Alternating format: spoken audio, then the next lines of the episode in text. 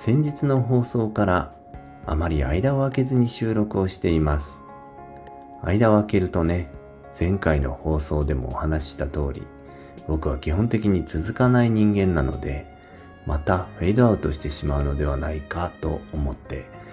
勢いのあるうちに収録に取り組んでいます。続かないといえば先日こんなことがありました。福岡の多くの小中学校は夏休みが8月いっぱいまであるわけではなくて8月の最終週から学校が始まるところが多くなっています。先日子供の宿題の確認をしていました。明日から学校が始まるということで持ち物チェックと一緒に宿題の確認もしていました。ドリルとかは頑張って何とか終わらせていたんですけれども一言日記という宿題があってそれがなんと3日目で見事に終わっていました。父親の血を引いてますよね。三日坊主ってこのことやなと思ってちょっと笑ってしまいました。まあ親としてねちゃんとチェックをしてあげていなかったことちょっと反省をしたところです。音読の宿題もなかなか終わっていなくって普通に学校が始まったらねちゃんと取り組めるようにサポートをしていきたいと思っています。それと先日の配信ですが実は何度も撮り直して一本の番組を作り上げていました。まあ何回も撮り直してあの出来かよっていうところはあるんですけれども少しでも自分の納得いくように作りたくて何回も撮っては消してっていうことを繰り返していました。結局十数分のあの配信一本を作るのに数週間もかかってしまいました。このペースでいくとあまり本数が上げられなくてそのうちまた飽きてしまうといういつものスパイラルに陥ってしまうんじゃないかなと思いますのでこれからはなるべく一発撮りに近い形で収録をしていきたいなというふうに思っています。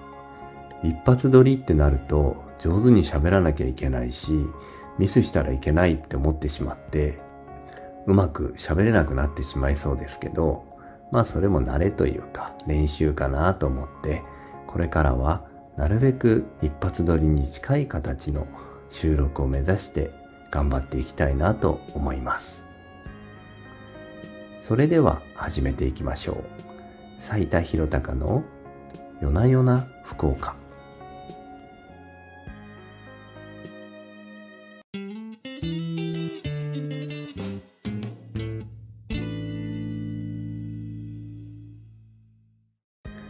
改めましてこんばんは、斉田博隆です。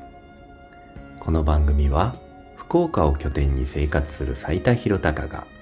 日常の何気ないことをつぶやく番組です。今日が素敵な日だった方も、ちょっと残念な日だった方も、夜のほっと一息つく瞬間、ご一緒できたら幸いです。前回の配信を YouTube にアップしたほか、スタンド FM にもアップしていました。そしたらね、嬉しいことがあったんです。YouTube の方は、まあなかなか回数、再生回数伸びないんですけど、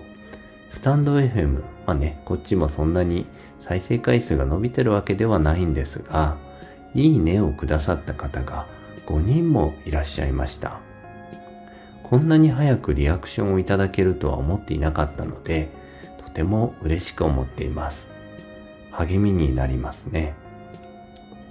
これからも、まあ自分のペースで、福岡のいいところだったりとか、日々の何気ないことだったりとかをお話ししていけたらいいなと思ってます。今日は何を話そうかなと思うんですけれども、まあ当然ね、まだお便りなんかいただけるわけないので、僕の独り言になりますが、福岡のいいところ、早くもね、これを出してしまおうかなと思っています。僕が今福岡で一番いいなと思っていること。それはゴリパラ見聞録があるということです。ゴリパラ見聞録ってご存知でしょうか？福岡のローカルタレント。まあ、もともとね、東京でも活動されていたタレントさんなんですけれども、えー、ゴリケンさんと、パラシュート部隊の2人、え、だから全部で3人ですね。このゴリさんとユウさん、ペペさんの3人が、えー、旅に出かけるという番組なんです。ざくっと言うとそんな感じなんですけどね。えー、これは福岡の冷泉公園という中洲川端という駅の近くにある公園に、えー、キッズと呼ばれるファンの人たちが集まってゴリパラの人たちとじゃんけんをします。じゃんけんに勝った5人が、えー、網だくじ、えー、行きたい目的地を言える権利を獲得するんですけど、その阿弥陀で選ばれた目的地にゴリパラの3人が訪れて、キッズの代わりに写真を撮ってくるっていう番組なんです。だいたい2週にわたって一つの目的地に行くまでの旅を放送しているんですけれども、1週目がその都道府県まで行き、一婚と呼ばれる飲み会の様子を収録する2週目で目的地に行って記念撮影を行うという番組なんですけど、これがもう10年以上も続いていて、DVD も、えー、ボリューム10まで出ています。総計で20万本以上売れてるっていうローカル番組にしては異例の人気を誇っている番組なんですよ。阿弥陀くじの権利を獲得するためのじゃんけんに参加するために、県外とか、時には海外から海外在住の方が、えー、参戦してきたりするぐらい、まあすでにね、もう全国で人気の番組ではあるんですけれども、福岡にはそのゴリさんとパラシュート部隊がいるっていうことが、僕今一番誇らしいというかね、いいところなんじゃないかなと思っています。コロナ禍で、え、なかなか集まってじゃんけんができなかったりとか、県をまたいでの移動ができない時とかもあって、まあ番組的にはあなかなか苦労したのかなと思うんですけど、その間もね、え、できる企画をやってくれたりだとか、福岡県内で、え、限定して目的地を募ってそこに行ったりとか、そんなこともしていました。最近では、やっと冷戦公園に集まってのじゃんけんが復活をしていて、ものすごい人たちが参加しているんです。僕もね、一回行ってみたいなと思うんですけど、そのじゃんけんが行われるのが結構平日だったりとかするので、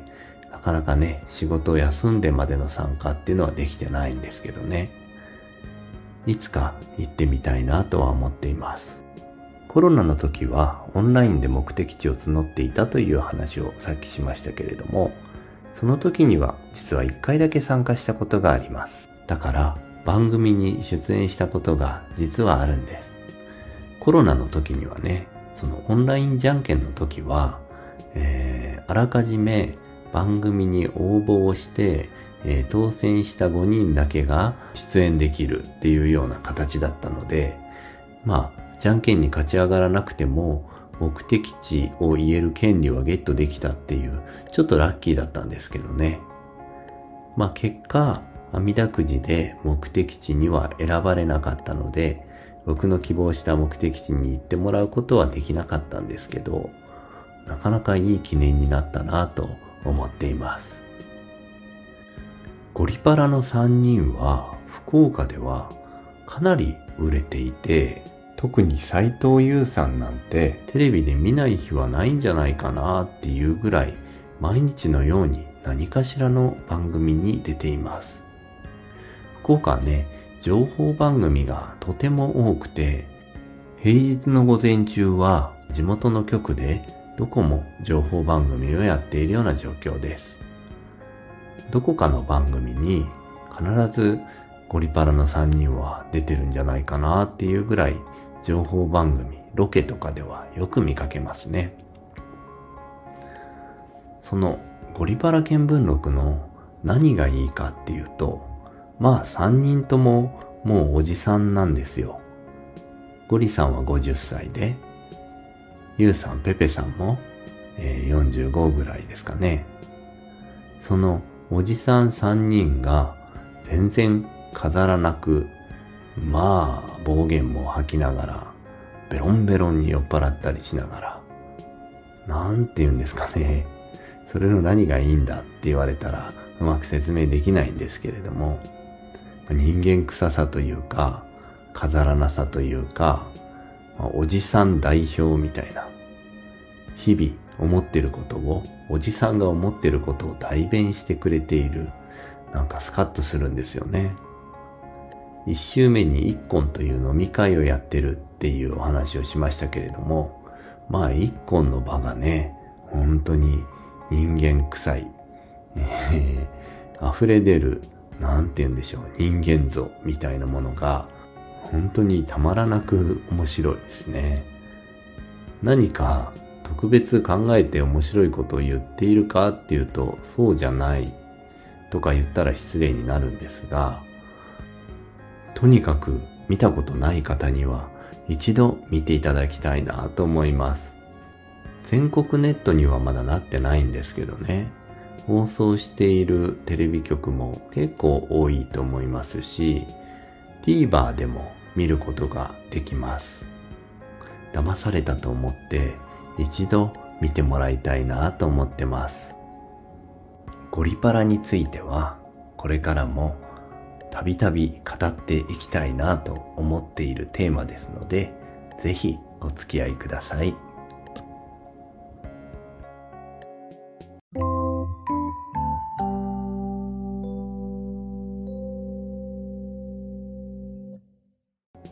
さあ、そんなところで、夜な夜な福岡2回目の配信もそろそろネタが尽きてきました。プロの方じゃなくても一般の方でも配信をしている方が最近増えていますけれども30分とか1時間とか番組を作ってらっしゃる方多くいらっしゃいますけどすごいですねなかなかそれだけの時間お話できるってすごい才能なんだなっていうことを改めて気づかせてもらっています。このラジオも夜な夜な福岡っていうテーマにしてはまだまだ短すぎて